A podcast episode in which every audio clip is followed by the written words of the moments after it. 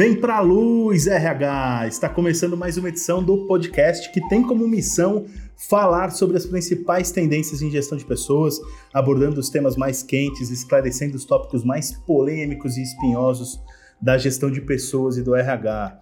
É um espaço para debates, entrevistas e muita conversa sobre os grandes temas de RH no Brasil e no mundo. Antes de qualquer coisa, queria convidar você a assinar o feed do nosso podcast, aí no aplicativo de sua preferência. Nós estamos presentes em vários dos principais tocadores de podcasts é, por aí, então é bem fácil acompanhar os nossos programas conforme eles são lançados. Toda segunda-feira, de manhã, tem episódio novo. Combinado? Hoje o tema do nosso podcast é masculinidade tóxica no ambiente de trabalho.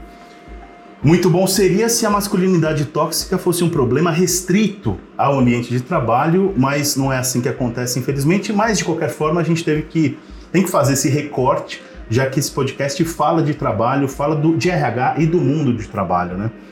Eu tenho aqui comigo no, no nosso estúdio a companhia da Karine Ros e Amanda Gomes, elas são cofundadoras da Escola Elas. E ambas são também palestrantes e vão contar um pouco sobre o trabalho da Elas, Escola de Liderança e Desenvolvimento Feminino. Também aqui comigo estão a Gabriela Ferigato, editora do portal RH para você, e a Bia Indiano, coordenadora de marketing do grupo Top RH, que além do RH para você, conta com diversos produtos editoriais e eventos exclusivamente voltados para os profissionais de RH Brasil afora. Sem falar do prêmio Top of Mind de RH, que é a principal premiação do segmento no país que é organizado aqui pelo Grupo Top RH desde 1998, então lá se vão aí 22 anos, o prêmio está na 23ª edição. Bom, sejam muitíssimo bem-vindas, é, Karine, Amanda, Gabriela e Bia ao nosso podcast. Obrigada pelo convite. É um prazer estar aqui, Daniel. Legal, Obrigada. Karine, obrigado. Amanda. Obrigada pela oportunidade, é um assunto bem importante, né? Então vamos, vai ser bem legal esse bate-papo. Show de bola. Bem-vindo a mais um podcast do Portal RH para você, o Vem Pra Luz, onde você encontra os melhores conteúdos sobre gestão de pessoas. Bom, se a gente olhar para trás e fizer uma retrospectiva sobre os avanços da pauta da igualdade e tudo mais, a gente vai ver que é, existem avanços sólidos, mas é, enfrentar a sociedade patriarcal é muito mais difícil e, e o avanço é muito mais lento do que deveria ou do que poderia ser. É, nos últimos anos, porém, as coisas se intensificaram, o que é uma ótima notícia. A gente teve escândalo é, do Harvey Weinstein, produtor de Hollywood lá, e aí o movimento Me Too, lá nos Estados Unidos, e aí o movimento Me Too, que é, intensificou é, o movimento feminista, digamos assim, ao redor do mundo, e trouxe, infelizmente, ou felizmente, na verdade, felizmente, trouxe vários escândalos é, em diversas empresas, grandes companhias e tudo mais. E neste ano, inclusive no Big Brother Brasil, é, o tema da masculinidade tóxica passou a ser importante e muito falado justamente pelo comportamento dos homens na casa. É, e acho que esses comportamentos existem desde sempre, mas agora a gente está falando mais sobre isso. E essa é uma boa notícia, inclusive, nesse podcast. É, nada mais natural, então, do que a gente falar sobre esse assunto aqui no podcast Manda Jobs, no, do RH para você, é, até porque o RH, em especial, tem uma responsabilidade muito grande de acolher a igualdade de gênero e deixar de normalizar comportamentos abusivos, tóxicos e que não sejam pautados pelo respeito ao próximo. É, queria, antes de qualquer coisa, é, perguntar para a Karine e para a Amanda é, quais são os desafios delas à frente do Elas e, e da escola, né? E, e, e como vocês veem esse tema hoje. É, perfeito. A escola Elas é a primeira escola de liderança feminina no Brasil. É, a gente vem certificando mais de 6 mil mulheres já participaram das nossas vivências. É, 700 mulheres foram certificadas no nosso treinamento principal, que é o programa Elas, e 30% já foram promovidos ou receberam aumento salarial em menos de um ano. É, e aí, quando você traz os desafios né, o, aí, não só os desafios das mulheres, mas os nossos desafios, eu acho que tem alguns né, que me vêm à mente. Acho que o primeiro desafio que a gente tem, muitas vezes, quando a gente está conversando com uma empresa, é Ah, mas por que fazer só um treinamento voltado para mulheres? Uhum. Acho que essa é uma das coisas que a gente Tá. ouve com muita frequência. E aí a gente tenta falar assim, olha, realmente um treinamento só voltado para mulheres tem coisas que só as mulheres passam, Uhum. como assédio sexual no ambiente de trabalho, né, a quantidade de vezes que a mulher é interrompida, as ideias que muitas vezes são né, acreditadas por outros colegas, é, e a gente precisa criar esse ambiente de sororidade de acolhimento. Então, a gente entende que a gente é, tem uma, uma, uma grande bandeira importante que é educar, muitas vezes, né? Então, muitas vezes o RH não está presente para isso. E aí, falando sobre a questão do- dos desafios da, né, das mulheres, é, são vários, né? Muitas delas querem ascender dentro das empresas, mas têm dificuldade, às vezes, de precificar o seu trabalho, constantemente não são ouvidas, a capacidade intelectual delas é questionada. E muitas vezes ela, nesse ambiente tóxico, ela acredita que ela deve sair desse Uhum. ambiente, né? Ela, assim, ela olha e fala assim, cara, eu não sou reconhecida, eu não, eu não sou, eu não mereço, né? Em tese, o, é, o meu salário deveria ser maior, eu não estou sendo reconhecida por isso. E a gente faz todo um trabalho relacionado às emoções para ajudar essas mulheres realmente a, a ressignificarem, a se conectarem com a sua história, a terem clareza de onde elas querem chegar, para trabalhar esse fortalecimento pessoal que historicamente nos é retirado. Né? E, e eu acho que o grande ponto que a gente traz, quando a escola nasceu, é, existiam, existem muitas iniciativas de empoderamento feminino, o que é muito importante, mas muito do que a gente viu eram discussões sobre o quanto as mulheres estavam distantes dessas posições, mas no final do evento, a pouca efetividade do que as mulheres deveriam fazer Uhum. para hackear o sistema, né? Então, assim, tá, a, a gente fica triste com a notícia, fica com energia para fazer alguma coisa, mas eu, no final das contas, o que, que eu faço? Eu tenho um gestor que é tóxico, eu tenho um ambiente complexo e tal. Então a gente, a, a escola nasceu com, com um DNA muito pragmático e muito do como, né? A gente tem um, um background corporativo, já vivenciou isso, já hackeamos o sistema na nossa história pessoal e falou, nós vamos ensinar as mulheres o como. E aí, quando a gente está falando de machismo estrutural, por exemplo, machismo tóxico, é, nas empresas, principalmente as grandes empresas multinacionais, tradicionais, né, eu venho desse universo, é muito recorrente. E aí, como que a gente pode ensinar as mulheres? O universo está evoluindo a passos lentos. Uhum. Temos muitas mulheres com muito potencial.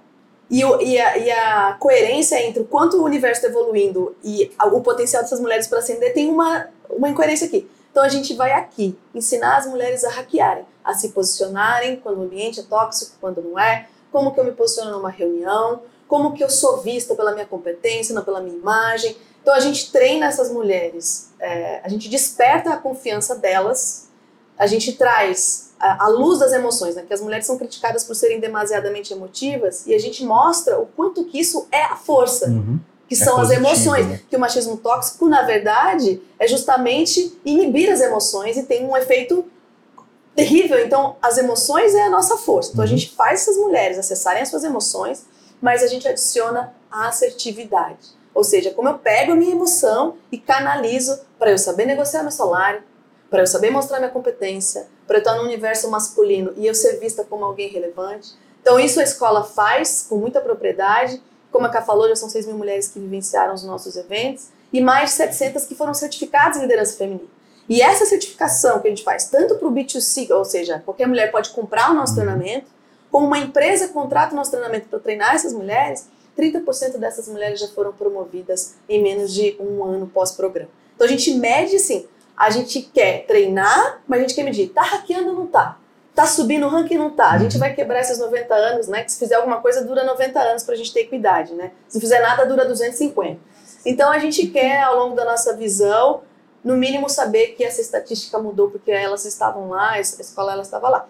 E a gente tem muita discussão, as empresas demandam muito hoje diálogo com os homens sobre isso, né? E é uma das coisas que a escola vai entrar esse ano, que é trazer um pouquinho esse bate-papo com os homens também e olhar para isso. Eu- E eu, brinco bastante nas palestras assim, os homens precisam parar de resistir e se defender do empoderamento feminino, porque na verdade isso é um ato de liberdade para os homens serem mais humanos. Uhum. E aí a gente pode discorrer disso, dá bastante assunto. Quando a escola nasceu, gente? Oi? Quando que a A escola, escola nasceu? nasceu em 2017 é, veio muito da, da nossa história pessoal. Eu vim da área de humanas, Aham. só que me apaixonei pela área de tecnologia, então é, trabalhei em alguns organismos internacionais, na Unesco, Unicef, e me tornei gerente de projetos dentro dessas organizações. E aí o meu desafio era, eu trabalhava com equipes de comunicação, que são mulheres, Tá. a maioria mulheres, maioria, né? mas a área técnica basicamente são homens. Então eu tinha que liderar desenvolvedores, eh, pessoas da área de infraestrutura, suporte, analytics, que era o meu grande desafio ali. Então minha- vi minha capacidade intelectual sendo questionada, piadinhas, eu chegava no ambiente, eu via palavras como ah, a Karine acabou de chegar aqui, gente, vamos, não podemos mais fazer essa piadinha na frente das mulheres.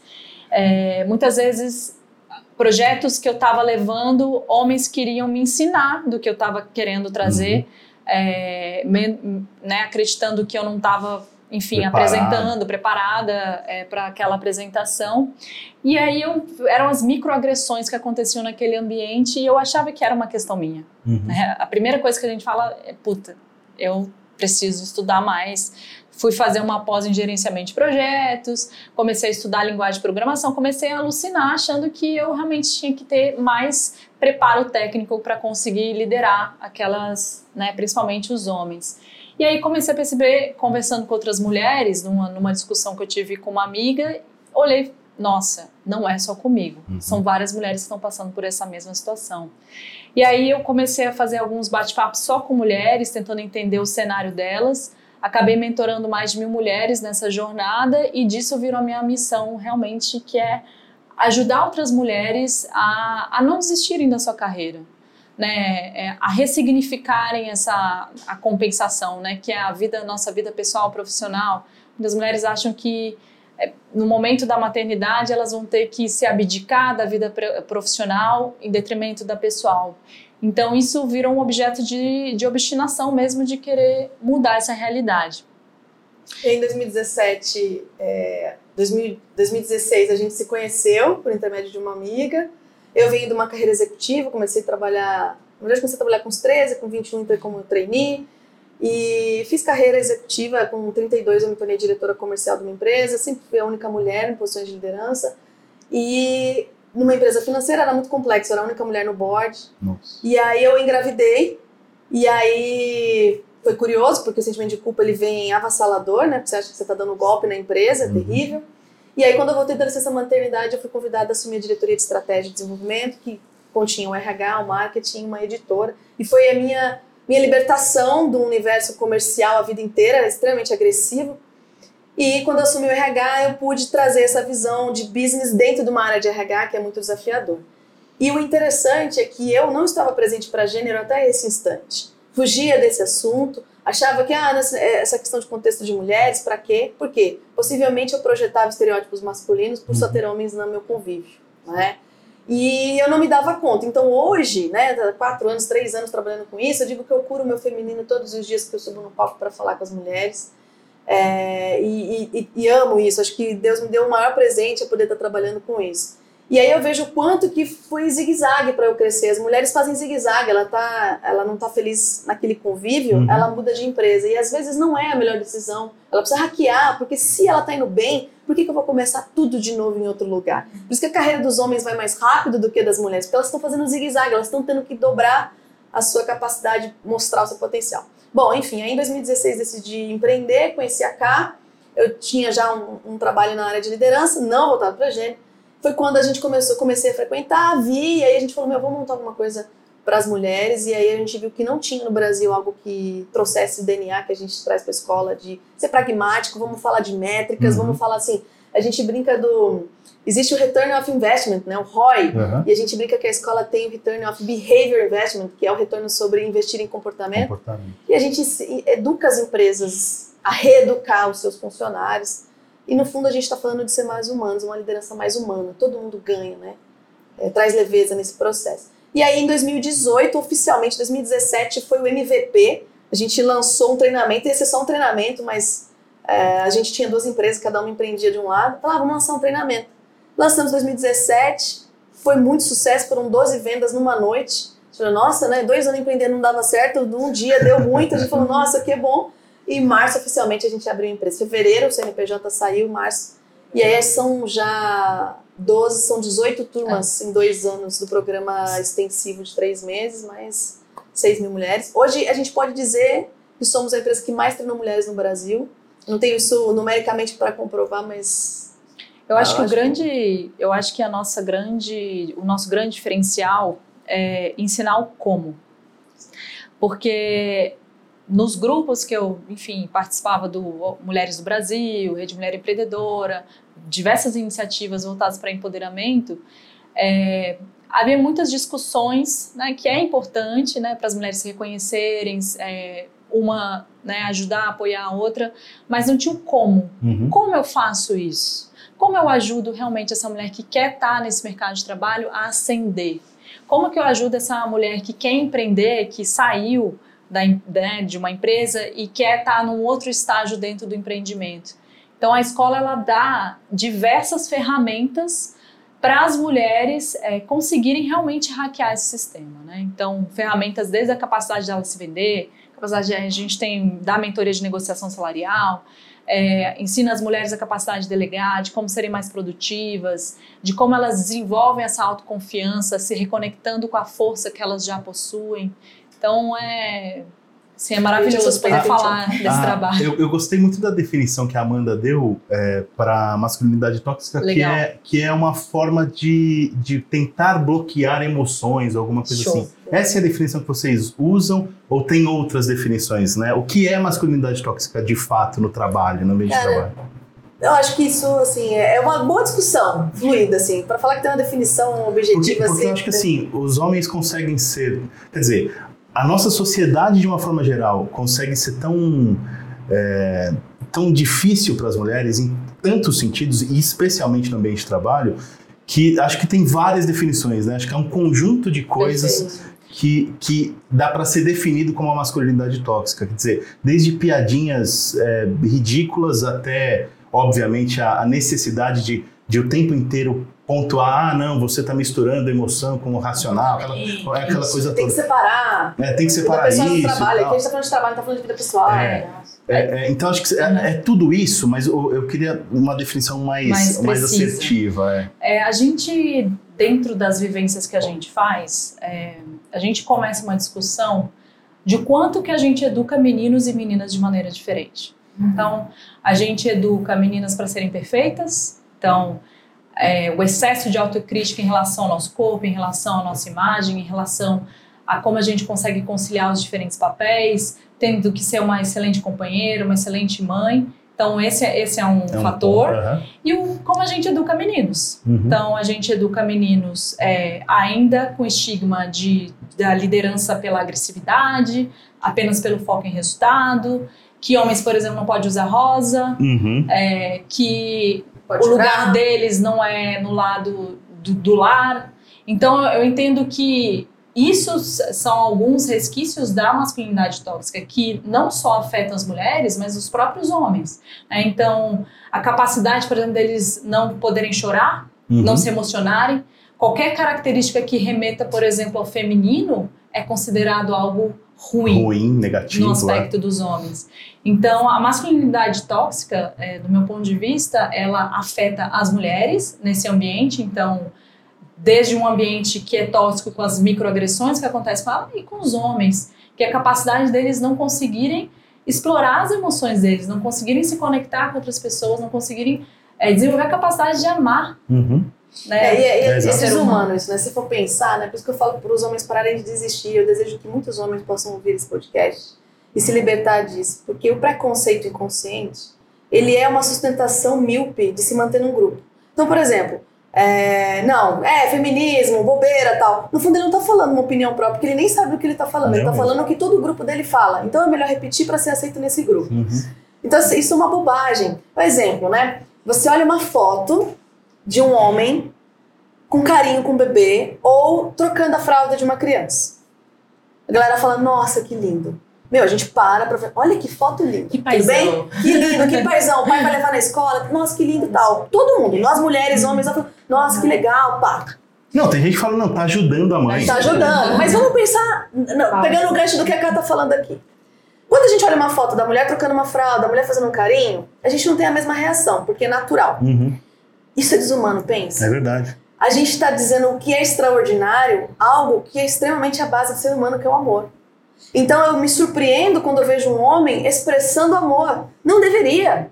Isso é desumano. Então quando a gente fala é, dessa, dessa discussão, é para que os homens possam entender que ser sensível é o mínimo do ser humano. Né? Falar de sentimentos. E por uma construção social, o homem é inibido de sentir. E uma hora o seu cérebro acredita. Só que existe uma composição química que é os nossos comportamentos, o que rege os nossos comportamentos são as nossas emoções. Então você imagina, uma pessoa que aprendeu a vida inteira a inibir as emoções, ela vai ser agressiva, ela não sabe nem por que está sendo agressiva, mas ela está tentando trazer para fora. Então quando você fala assim, ah, é, o homem fazer terapia, se ele não é um cara presente, ele fala, ah, não, minha terapia é cerveja, vou no bar lá com meus amigos, pá, vou jogar meu futebol. Que é um outro aspecto da masculinidade, masculinidade, masculinidade tóxica. Bebida alcoólica, eu sempre gosto de citar esse exemplo. Vai pro bar. Os homens tendem a ter mais problemas com a bebida do que as mulheres. Por quê? Vai lá na bebida. Os homens, sei lá, as pessoas estão embriagadas, já estão no nível máximo, não sente mais o paladar da bebida, já não tem mais condição, e o amigo fala assim: oh, não aguenta beber leite, amigão, vai lá tal. Então, assim, pense, nós somos animais racionais, inteligentes, usamos o cérebro. Mas a gente, em função de pertencer a um grupo, a gente se mata. Eu queria dar um É, outro é exemplo bizarro. razão. Eu queria dar um outro exemplo também. Então, imagina que você está num grupo, num bar, e aí você passa uma mulher bonita, aos padrões da sociedade. E aí fica aquela, né, um cutuca o outro, não, vai lá, você tem que falar com ela e tal, não sei o quê, e o cara não quer, não sente a vontade. Então, acho que, por exemplo, é, olhar o homem como uma máquina sexual, tem homem que não é, né, sexual, gosta de ser sexualmente ativo e tá tudo bem não ser. Só que existe uma pressão da sociedade para esse homem ser assim. Dominador. né? É, ser o dominante, de, de querer sim ascender dentro de. Tem um homem que olha e fala assim, cara, é, uma mulher para ser ambiciosa, ela é vista como arrogante. Um homem para não ser ambicioso é visto como acomodado, Uhum. né? Porque em tese ele deveria querer, Querer, sim é estar em posições de poder, querer sim, por exemplo, ser sexualmente ativo, querer sim ser o, né, o bam bam bam. Agora, gente, vocês estão trazendo todo uma, uma, uma- um background que eu acho fundamental, background sociológico e psicológico, que ajuda a explicar o status quo, né? Perfeito. Onde a gente chegou. Exatamente. Mas assim, eu costumo dizer também que uma vez adulto, você tem responsabilidade sobre os seus atos, você tem plena capacidade de melhorar como ser humano. Então, mesmo ainda que toda, toda a cadeia psicológica me coloque numa posição hoje, e a- além dos- de todos os privilégios que eu, como homem branco, paraná, paraná, tive até então para chegar onde eu tô, tenha me, tenha me feito chegar onde eu estou hoje, eu tenho plena condição de repensar esses privilégios e repensar os meus comportamentos. É, o que vocês acham que impede, além, de, além do pertencimento a um grupo, que é absolutamente primitivo, né? É algo muito, muito humano, mas, Origem. É mas de muito primitivo, né? pertencimento, né? de- É, Uma o, que, necessidade o que ajuda a explicar essa resistência dos homens é, e da sociedade geral, porque tem mulheres também resistentes a isso, como a própria Amanda falou, é, a essas mudanças. E aí eu digo isso porque recentemente tive, tive em um evento onde, numa palestra, o feminismo foi tratado como algo radical. Assim, não, não. É, esse negócio de feminismo aí, é, é o feminismo segrega. Eu falei, cara, não é possível que a gente está num evento né? Nessa discussão. falando né? que o feminismo segrega, que ele é radical. Perfeito. Então, é, eu queria que vocês é, falassem um pouquinho do que, do que falta pra gente pa- passar essas barreiras. Cara, né? eu acho que tem duas coisas. Eu acho que tem o medo, e homem falar de medo não é uma congruência, porque foge dessa palavra, é o medo do que não conhece, o Uhum. medo de ter que mudar o status quo. Ah, eu, eu tenho. Se eu não sou mais o provedor e não sou o cara que domina, eu sou quem? Tem um Uhum. conflito de identidade, Tá? porque foi construído ao longo do. o que ouviu dos pais, da infância e tudo mais, é que tinha que ser o provedor. Logo, se você retira essa identidade, não sei o que fazer. Como eu não lido com as minhas emoções, você lidar com elas, socorro, né? E eu acho que o medo de ser vulnerável. Como que eu sou vulnerável nesse ambiente? Como que eu. é, Porque eu acho que é um ato de coragem você ser vulnerável, Muito. não uma fraqueza. E o maior medo do homem, quando você olha as vulnera- vulnerabilidades mas- é, femininas, tem várias. A imagem, né, tudo que é cobrado das mulheres, a perfeição e tal. Do homem é acertar. Então a elasticidade emocional do homem é muito curta. Então, assim, se eu me sinto fracassado, logo eu não sou ninguém. Então é muito drástico. Então, na minha visão, acho que essa resistência tem a ver com não saber o que fazer depois. E eu não converso com os meus amigos sobre isso. É, uhum. É, e aí, complementando o que a Amanda fala, é, eu entendo que sim, tem as, a resistência, é, mas tem uma coisa que, que hoje está sendo muito discutido, que são os viés inconscientes. O que, que é viés? São os nossos preconceitos, todos nós aqui temos, Temos, é. em função da nossa criação, dos nossos valores, da nossa cultura. É, e muitos homens, eles não estão conscientes no momento em que eles propagam, por exemplo, preconceito. Então, eu vou dar exemplos aqui para ficar mais claro. No momento em que eu, tô, eu sou um líder, por exemplo, e eu vou dar um feedback para um, um, colaborador e para uma colaboradora. Eu tendo, por exemplo, a dar um feedback para a colaboradora muito mais voltado para a personalidade dela, muito mais voltado para o emocional dela. E para os homens eu vou tentar dar muito mais voltado, por exemplo, para os resultados que eles vão conseguir atingir para conseguir a promoção. Tá. É inconsciente uhum. isso. Outros exemplos no ambiente que a gente faz. É, muitas vezes, por exemplo, quando você está dentro de uma empresa, é, os homens é, eles costumam, por exemplo, a, a, o interrupting que a gente falou, né, que é a, o homem constantemente interromper as mulheres é, por achar que eles podem acrescentar mais ideias quando comparado com as mulheres e eles muitas vezes não estão presentes para isso. Né, a, o crédito das ideias, a ideia aqui não é retirar a responsabilidade deles, mas eu diria que existe um misto às vezes de ignorância uhum. de não conhecimento dos seus comportamentos e o impacto que isso pode causar é, no ambiente de trabalho. Então, eu acho que o primeiro passo é educar. É falar assim, esse comportamento que você está fazendo é inadequado. É, espera a colega concluir no ambiente de trabalho. Então vocês precisam montar o eles também, o Também é uma demanda, é uma demanda. As alunas ajudam. Não é? Acho que é parte do problema. Mas Pô, tem sim, está existindo alguns cursos, tem, né, para focado em para os homens, né? Perfeito. O que, que vocês acham desses cursos, assim, para deixar o foco do curso é para eles não serem mais machistas, né? Perfeito. O que, que vocês acham desses Eu cursos? Eu acho essencial, de verdade, assim, quanto mais grupos tiverem, é, eu acho que tem um, fator que é lugar de fala, né? Então, assim, uma coisa seria a gente dar um treinamento para homens, outra coisa é um homem dar treinamento para outros homens, porque uhum. eles vão falar às vezes de assédio, uhum. vão falar às vezes de querer fazer sexo com a mulher e ela não querer. Então, assim, então coisas que estão no universo deles que talvez se tivessem mulheres dentro do seu ambiente eles não é, eles não se abririam tanto. Então, tem um papo de homem, tem feito um trabalho excelente. É, prazer ele. Prazer ele, que trabalha muito a questão da pornografia, né? Então, a, a, o, a questão da agressividade por meio da, da pornografia, a quantidade de. É, principalmente quando você é menino, é, tem vários, eu conheço vários amigos é, que começaram a iniciação sexual com um pai falando, pagando uma prostituta uhum. para começar a vida sexual. E o quanto que isso é estimulado, ah, compra Playboy aí, para esse menino começar a uhum. pensar nisso.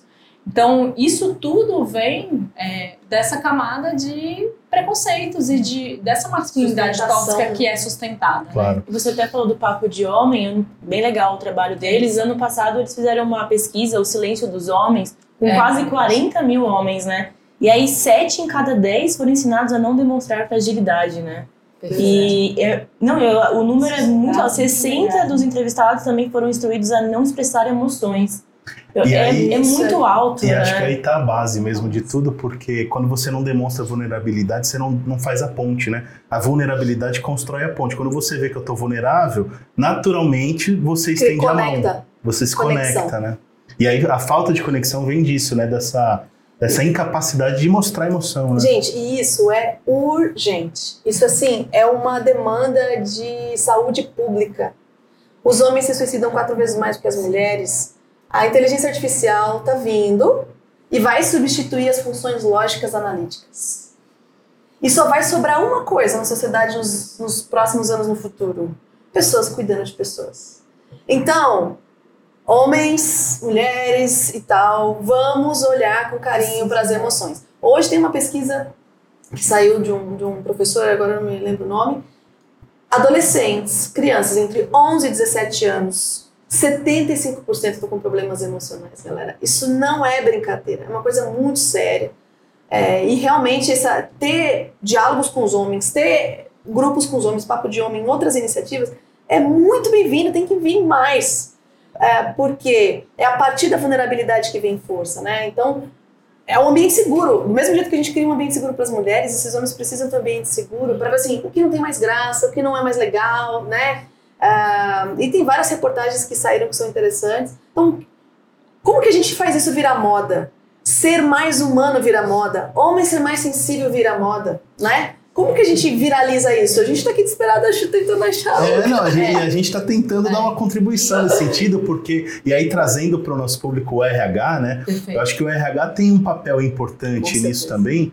É, para trabalhar com as lideranças organizacionais e não só com as lideranças, com todo mundo dentro das empresas, o RH é um canal importante de educação, Sem de conscientização. Queria que vocês falassem um pouquinho de como vocês veem o papel do RH nisso tudo, né? Quer dizer, é, em levar as bandeiras, em levar essa consciência para dentro das companhias. É, eu entendo que assim a maioria hoje da, se a gente pensar a nível mais multinacionais, é, fora esse trabalho já vem sendo feito de uma maneira um pouco mais madura. É, mas eu entendo que ações que devem ser feitas pelo RH, a primeira coisa que eu acho que tem que ter, criar um canal de denúncia anônimo. Uhum. As empresas precisam ter isso. Né? E óbvio, não só criar esse canal, mas como que eu lido com as tratativas? Porque uma vez que você cria esse uhum. canal, uhum.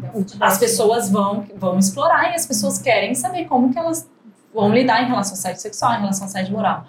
É, só que o que eu vejo hoje, tem muitas pessoas do RH que não estão presentes para os preconceitos de gênero. Né? E, e, o quanto que uma educação desse, dessas equipes de RH são essenciais para eles serem um exemplo dos colaboradores. É, vou dar um exemplo simples aqui, processo seletivo, né? o quanto que muitas vezes se você não está presente para isso, você vai tender a contratar homens brancos. Uhum. Tem várias pesquisas, McKinsey fez diversas pesquisas nesse nível. É, então, assim, começar o RH a olhar pela diversidade da sua própria composição. Você tem pessoas no RH com mindset diverso, pessoas negras, pessoas com deficiência, porque se você não for esse espelho, você vai começar a contratar pessoas que são semelhantes a você. Uhum. E aí você não vai mudar esse, esse status quo dentro da, dos departamentos. A gente faz um trabalho excelente em grandes organizações. É, tem várias organizações que estão um pouco mais maduras e uma das coisas que a gente ajuda e apoia o RH muitas vezes é na parte de retenção das mulheres, na parte de promoção. É, porque tem, por exemplo, empresas de tecnologia hoje que a, a, a mão de obra, homens e mulheres, é escassa. Uhum. Então, as mulheres estão num ambiente muitas vezes tóxico uhum. e elas falam, cara, eu não vou ficar aqui. E claro. aí pula, recebe uma, um aumento um pouquinho maior, vai pulando. E daí a gente faz um trabalho com essas mulheres e também com esse RH, falando legal, você quer que essa mulher fique, retenha, mas você precisa cuidar desse ambiente uhum. que você está. É, tem, tem um aspecto importante que eu acho na, na implantação, a gente tem uma grade de, de, de etapas educacionais na escola que parte de uma sensibilização, então tem empresas que assim, muitas ainda estão na moda e tal, e eles falam, ah, o que vocês acham de uma empresa na moda? Não tem problema, a gente vai lá mesmo na moda, a gente vai dar um jeito deles de tocar é para que isso se desdobre, né? É, e aí eu acho que tem um aspecto de sensibilizar, então as pessoas entenderem, levarem conteúdo, por exemplo, é o mês das mulheres agora, né? Legal, dar um presente e tudo mais, mas vamos levar conteúdo para enriquecer, engrandecer homens e mulheres sobre o assunto. É muito mais valioso, né? Então, sensibilizar a empresa e principalmente os líderes. E aí é o seguinte, muitos líderes é que decidem, assinam a caneta para fazer isso. Então, muitos falam assim, ah, tem que fazer esse negócio agora, é um inconsciente coletivo, vamos fazer tal. E aí o RH tem que hackear o sistema com os líderes. Como a Karen falou, tem que ter pessoas presentes para isso. E como é que esse RH tem que fazer? Tem que fazer perguntas inteligentes para esses líderes se sentirem incomodados e querer se aprofundar na empresa. Uhum. É, os líderes têm que estar engajados nisso, entenderem que a empresa deles depende disso para crescerem, ascenderem e tudo mais. Então, parte para uma sensibilização, equaliza a linguagem com todo mundo, faz eventos curtos para todo mundo de duas horas, uma hora. Do que, que a gente está falando? Vamos quebrar os paradigmas, né? Vamos tirar essas é, usa a comunicação interna para trazer insights interessantes, enriquece o repertório das pessoas. Segundo, Passa a ter compromissos, faz uma pesquisa na empresa, procura entender, temos problemas de gênero ou não, de raça e tal? Pergunta querendo saber. Não precisa colocar identificação, pode ser anônimo, para as pessoas entenderem que o interesse não é apontar quem falou, mas o que, que é. Tenha uma agenda depois de compromisso. Feita a pesquisa, dá devolutiva, gera as métricas, publica, temos questões. Inicia voluntariamente, convida funcionários voluntários para iniciar grupos de discussão, põe uma agenda uh, com cadência, uma vez por mês, movimentos simples que a própria empresa, quando o movimento começa da empresa, a própria empresa uh, cascateia. Então, que o RH possa ter alguém ou pessoas minimamente comprometidas com isso, porque vai entregar valor para uma empresa, para uma vida das pessoas e tudo mais. E óbvio, né? Tudo isso com um bom trabalho de hackeamento da liderança, porque se a liderança não estiver engajada, o efeito vai ser superficial. Com certeza. Né? E aí, somando o que, que a Amanda fala, eu acho que assim, é, tem esse trabalho, mas a gente precisa mostrar números. Porque por exemplo, vou dar um exemplo da pesquisa que a McKinsey lançou. Né? A McKinsey lançou uma pesquisa analisando diversas empresas nos Estados Unidos, na América Latina e na Europa, e eles identificaram, gente, quando você investe em mulheres, você investe em representatividade, não é só justiça social que você está trabalhando, você está aumentando o lucro das uhum. empresas. Então, o próprio CEO da Goldman Sachs fez um anúncio no Fórum Econômico Mundial falando: a partir do segundo semestre, empresas nos Estados Unidos, eu só vou fazer abertura da bolsa de valores, o IPO dessas empresas, se tiver pelo menos uma minoria no conselho, pelo menos uma mulher. Uhum. Ano que vem, pelo menos duas mulheres. É, e, e, do ponto de vista dele, ele fala: as empresas que eu fiz abertura da bolsa de valores e tiveram mulheres no conselho performaram significativamente mais do que as que não tinham. Então, é trazer números, trazer dados para esse RH e mostrar isso para a liderança. Se temos ainda uma liderança apenas focada em resultado, apenas focada em números, que a gente possa usar a linguagem que esses líderes têm para mostrar o quanto é importante investir. Outro exemplo que a gente dá é a quantidade de mulheres que saem, ela olha o ambiente que ela está e fala assim, cara, isso aqui, esse ambiente é hostil para mim. E aí a gente fala assim, tá, o quanto que a sua empresa está perdendo de você dessas mulheres estarem saindo da empresa. É um número simples que você faz. Ah, faz uma análise dos últimos dois anos, quantidade de mulheres que você perdeu é, e, e, o custo alto que tem para você contratar novas pessoas. Então a gente precisa falar de números. Uhum. No, pegar no, no, negócio. Na dor, né? Uhum. Acho que a dor, eu li um, um, texto seu, quero que não fazer no mês das mulheres, e eu senti o marketing, vou fazer a minha meia culpa. porque o marketing é horrível nesse aspecto, porque ele vai dar brinde no mês é da mulher. O que, que o marketing faz? Uma comunicação básica dá um brindezinho e fala: Nossa, fiz o meu papel, é. parabéns. Pois é, gente, ele gente demora teve... muito para comunicação, tipo, ele realmente pensar que, nossa, não, não é isso que vai mudar alguma coisa. A comunicação tem que mudar, não é só um brinde. Sim. E eu me senti péssima, tipo, anos e anos dando brinde. Eu falei, eu sou uma pessoa horrível. não, mas sabe, então, Bia, mas é, é uma análise é, é que um tanto homens quanto mulheres Sim, têm que fazer tem que mesmo. Fazer. E eu, por exemplo, a gente passou agora pelo Dia Internacional das Mulheres e eu confesso que eu pergunto antes assim, ó, você, você gosta da data? Você celebra a data? Celebro. Então, então parabéns então, e tal, não sei o é, Não, e é natural, assim, tem Sim. mulheres, ah, eu não curto a data, esse negócio de dar flor, brinde, eu não acho uma balela e tal, não gosto, beleza, então tá tudo bem. Mas, é, mas a gente acaba é, reproduzindo, acho que, muito dos comportamentos, e aí eu queria é, falar um pouquinho da liderança organizacional, porque é, cara, a, a, a, tomada de decisão e a mudança está muito com eles, está com o RH também. Eu acho que o RH tem um papel muito importante, mas a liderança organizacional é fundamental para isso acontecer. É, então eu queria entender que tipo de análise, porque beleza, a gente trouxe para a consciência, o líder organizacional já entendeu que, cara, ó, o buraco é mais embaixo, tá complicado, assim, eu preciso mudar muitas coisas. E, é, e agora como é que eu como é que eu evito de fato porque eu costumo dizer assim, né? É, como homem, eu sou parte do problema. Eu não sou, eu não, eu não posso, eu não tenho lugar de fala para ser um homem feminista. Eu não acho que isso caiba uhum. necessariamente. Mas trazendo isso para a consciência, eu posso deixar de ter comportamentos ruins, abusivos, desrespeitosos, fazer piadinhas descabidas e tudo mais. Quer dizer, eu queria que a gente falasse é, que tipo de análise esse homem líder organizacional deve fazer no dia a dia para evitar esse tipo de, de comportamento e essas ações Numa perspectiva individual. numa é, na perspectiva individual, quer dizer, porque assim, é muito. é, co- como a coisa é tão intrínseca, né? A forma como a gente foi criado e tudo mais, você acaba, mesmo consciente do, de ser uma. De ser- Então. mesmo sendo consciente de, de que eu sou parte do problema, eu ainda assim não tô livre de Então. ser um homem escroto em vários acho que, sentidos, assim, entendeu? E aí eu. Tem a consciência e tem a presença. Será que eu tô presente para isso? Porque assim, é, tem até um vídeo que a gente passou numa palestra recentemente, e aí a gente tem atitudes que a gente tem certeza que elas estão corretas. E aí a pessoa, ela não tá presente. Ela fala, ah, eu sou consciente e tal, não sei o quê. Uhum. mas não comigo. É com ele, é com ele, é com ele. E aí eu acho que o movimento da liderança é o seguinte: primeiro, pergunte para as pessoas que convivem com você se tem algo em você que você poderia agir diferente. Se tem algo que você fez que foi inconveniente. Uhum. Se teve algo que você fez que foi constrangedor para alguém. Pergunte querendo saber a Uhum. resposta. Não pergunte só para ser legal. E aí, líderes que vão ouvir esse podcast, você não precisa falar para o mundo que você está querendo ser uma pessoa melhor. Faça no silêncio, Uhum. seja discreto. Pega uma funcionária e fala assim: eu, eu tô revendo o meu estilo. Eu já te constrangi alguma vez? Você nota em mim alguma atitude constrangedora? E eu quero que você seja sincero. Uhum. Eu estou constrangido de fazer essa pergunta, mas eu realmente quero saber. Porque às vezes sozinho a gente não consegue. Então, se a pessoa está presente em realmente querer ser alguém melhor, ela pode fazer de maneira discreta e vai fazer uma grande diferença. Perfeito. Né? Eu, acho que, eu acho que começa por aí.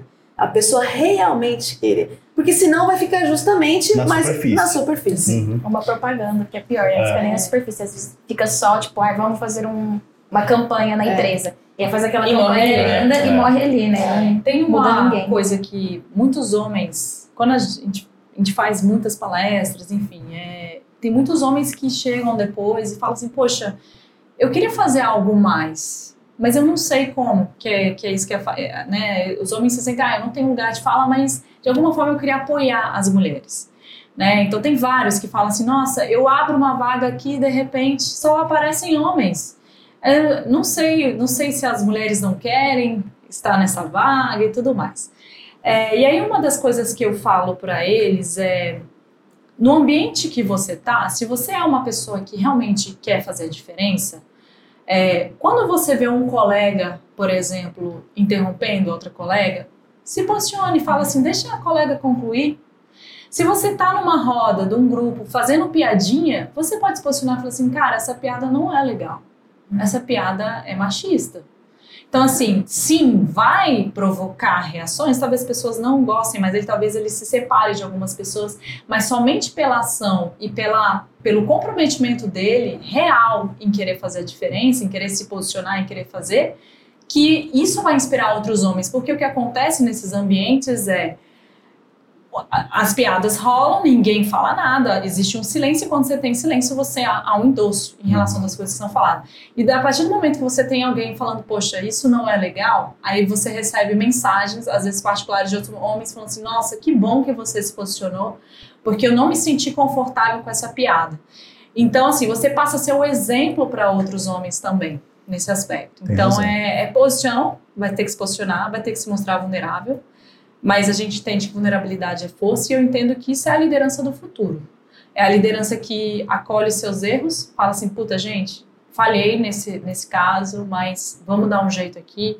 É uma liderança que se mostra favorável em relação ao feedback. Essa é a liderança do futuro. Que pede desculpas, né? que pede desculpas, que pede ajuda, fala assim, gente, eu não sei esse caminho, vocês poderiam me ajudar? A Brené Brown fala muito disso, né? Essa coisa, vulnerabilidade é força, né? Então tem que. Tem que é, é, é um, é um chamado para a humanidade, é um chamado de a gente ser melhor como indivíduo. E a pergunta é a seguinte: como eu vou me sentir se eu conseguir ser melhor?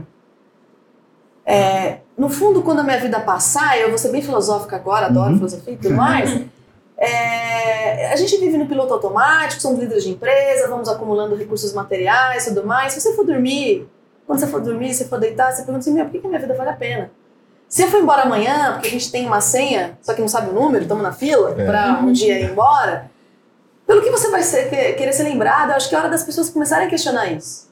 Você vai ser lembrada porque você é a bela de um executivo que ganhou rios de dinheiro, que construiu patrimônio, ou alguém que fez alguma coisa. Que seja pelo seu filho, que seja pela sua esposa, que seja pelo seu parceiro, homem, que você. E X. É, mas eu acho que essa reflexão, quem eu quero ser, né? É, e, e aí, só fechando, a gente foi dar uma palestra essa semana, e aí a gente levantou a mão assim: quem quer é, viver num mundo diferente. Imagina que a gente dormiu, a gente acordou e começa a ver notícias positivas e tal. Nossa, o mundo tá diferente, são notícias interessantes. Uhum. Quem gostaria de um dia acordar, porque parece um sonho, né? Levanta a mão. Aí a audiência, obviamente, levanta. Fala, a gente tem que achar esse mundo dentro da gente. Porque quando eu acho esse mundo dentro de mim, logo eu estou nesse mundo. Então eu acho que esse é o convite, né? Que a gente faz assim. É, acha esse mundo melhor dentro de você e você vai se surpreender com o mundo que você vai ver que você já vive, né? Então acho que é um pouco disso, foi um pouco filosófico agora, né? Não, mas é, mas... é uma, baita, uma bela reflexão. É, acho que é por aí. O dia, só falar uma, uma coisa que você fala, o Dia Internacional, de, do o tema do Dia Internacional da Mulher desse ano, é, em inglês é Each for Equal. O que, que significa? Que todos nós somos protagonistas da gente de transformação, homens e mulheres. Uhum. Então, a partir do momento em que você é o protagonista, você se compromete a fazer essa mudança, e não estou falando de precisar ser um líder com rios de dinheiro, pessoas que são tomadoras de decisão. Ah, gente, pessoas, pessoas mais simples. Cara, viu na rua algo, fala. Tá num ambiente, numa família, numa reunião, em grupo com amigos. Acho que eu acho que essa é a essência, né? A gente não precisa ser pessoas, sei lá, com, né, com crachá uhum. para você fazer a diferença no mundo. Né? Tem toda a razão. É, tem mais alguma coisa que vocês gostariam de falar, gente? Ah, eu queria indicar um. Acho que talvez tenham visto um, um, documentário no Netflix, A Máscara em que você vive. Ah, maravilhoso, é, é incrível esse documentário, é. incrível. E fala da construção, né, de da construção social da masculinidade. O que que eles, é, o que o homem tem que ser por, né, por esse histórico. E aí os traumas a e as consequências. É, The, Mas The Mask You Live In. Legal. E as consequências, você fala do suicídio, Sim. o alto índice de Sim. suicídio entre homens e as, né, os traumas gerais e violência, nossa, drogas, violência. E esse documentário é incrível e é ajuda forte, né? muito né? a refletir sobre o que é ser homem, o que, que, que é ensinado aos homens, né? E eu adorei, achei muito é, legal. A gente recomenda nessa, na escola também. Nossa, e quem tem filhos, é, né, pessoalmente, assistir com os adolescentes, né, uhum. mães, pais assistirem com os adolescentes juntos, porque vai gerar um desconforto positivo ao assistir juntos. Tá. É... Isso, do como criar seus filhos. E também. os pais perguntarem para os seus adolescentes o que acontece. Porque assim, a gente, eu sou mãe de uma menina de 5 anos. Tá. É... E a minha filha é, é o presente que Deus me deu para ser o laboratório de vida, porque eu aprendo com ela muito. Assim. Não tenho menino. E eu acho que é muito mais desafiador, talvez, a pessoa fala assim, ah, ter menina é mais fácil, né? Tem, tem também criança tem, assim, fala assim, ah, ter menina é mais fácil. Putz, não é. Tem menina que trabalha em casa, você tem menina, fala, olha, acho que esse desafio talvez seja maior que o meu. Porque como construir homens diferentes? Então, assistir, conversar com esses adolescentes, os pais não ter vergonha de falar disso mais aberto. Vai buscar conhecimento, mas fale com os adolescentes sobre isso de maneira mais aberta. Peça ajuda para psicólogo se precisar, porque é onde tudo começa que é no senso do grupo. Essas formações, claro, uhum. claro. Né? E, e, e, fala muito, né, dos meninos na escola nesse documentário, é muito interessante. A pressão que você tem que ter. E, e os pais, às vezes, fez a criação bonitinha aqui, né? Aí levou para uma escola. A escola tem outra realidade. Vai interferir na sua educação? Não tem como. Então, tem que, a gente tem que hackear esse sistema, gente. Vamos lá. Muito Quando legal. a Amanda fala da, da assim. filha dela, eu lembro, eu tenho quatro sobrinhos meninos. Tá. Um tem cinco, dois tem quatro e um tem dois anos. Nossa. E eu pego com frequência pensando o que, que eu posso fazer diferente uhum. para construir esse novo, esse novo homem, né? É, é, sem tenho... reproduzir os, os, estereótipos, os preconceitos. Então, cara, eu pego isso para mim, assim, como uma bandeira. Toda vez que eu tô num ambiente e eu começo a perceber, sei lá, padrões, ah, só com, com carrinho, às vezes a criança é uhum. é mais sensível, quer brincar, quer ver um desenho de menina. E aí, o, né, os, meu, né, meu irmão, ah, não, não pode esse desenho. Aí eu fico, ah, por que, que ele não tá deixando? Ele vê. Então, assim, eu sempre, eu sempre tô, não. Isso é muito comum. Aí, eu- aí a pergunta que eu faço pra esse menino é: Ah, me fala por que, que você gosta desse desenho? E aí ele fala assim, cara, porque, é, porque ela é muito forte, porque ela, é- ela ajuda todas as pessoas. E eu, quando ele me traz essa resposta, eu falei assim: Nossa, que extraordinário, eu não posso deixar Uhum. dessa pessoa ver esse desenho, porque isso desperta coisas lindas pra essa criança. Então é, cara, é um, tra- é um trabalho árduo. É um trabalho árduo. É, Você tem razão, acho que é, é uma criação mais difícil, né? Porque você tem que é, ensinar ele a ser forte, porque ele vai viver num ambiente de pertencimento, que ele vai querer fazer Exato. parte de um grupo, mas ao mesmo tempo não deixar isso dominar e ele conseguir falar e tratar bem e, tipo assim, criar homens melhores, né? É, eu acho que se a gente ensinar as os meninos a falarem de sentimentos, a exporem o que está Nossa, sentindo, gente. A gente já um outro metade do caminho já está resolvido. Gente. Porque eu, eu, eu tenho um sobrinho de seis anos também, e muito, muito semelhante, assim, as histórias, porque eu lembro, eu, recentemente teve, ele tava... ele- os meninos iam ter aula de educação física, as meninas de dança, um negócio assim, né? E aí choveu, e aí todo mundo ficou na aula de dança. E aí teve pai, falou, não, meu filho não, não faz balé, dança, nada disso. Então, e aí, e aí o Bernardo, meu sobrinho, também fica assim, mas por que eu não posso dançar, né? Qual é o, por- qual é o lance? legal a maldade, a gente né? coloca, né, cara? É muito cruel. Isso que é legal ele questionando É, já, mas né? é, por que que eu não posso dançar? Não, mas você pode dançar, esquece, né? Então é, mas é, é complicado. É, gente, queria agradecer imensamente a presença de A gente vocês. que A gente que agradece. Amanda. Muito legal o bate-papo. É, Karine, Gabi, a Nossa, Bia bom também. tempo, É. É, queria agradecer imensamente mesmo. Obrigada. É, Obrigada, peço, peço desculpa se eu interrompi o seu agir. Tira o seu Mas- tempo. É, se eu- é, peço Foi desculpas por anti, é, de antemão por, por ser Seu histórico como homem, é, pelo histórico abusivo, tóxico e tal. Mas agradeço mais uma vez Obrigada, e desejo muito sucesso para vocês. Pra tá? vocês também, Obrigada. sucesso Obrigada, gente. Foi um prazer estar aqui. E vamos falar muito sobre isso ainda. Se Deus quiser. É. Vamos, bora lá. Para finalizar, eu gostaria de renovar o convite a você que está ouvindo para acompanhar o RH para você nas redes sociais, Facebook, Instagram, no nosso canal no YouTube. E mais importante ainda, ficar ligado no site rhpravocê.com.br, que tem posts e conteúdos novos todos os dias. Aliás, no nosso ambiente de assinatura, o RH para você Prime, você encontra inúmeros conteúdos exclusivos, organizados em playlists temáticas ou trilhas de conhecimento com vídeos, entrevistas, e-books e cases. Tudo que você precisa saber sobre gestão de pessoas, tendências em RH e muito mais você encontra lá, combinado?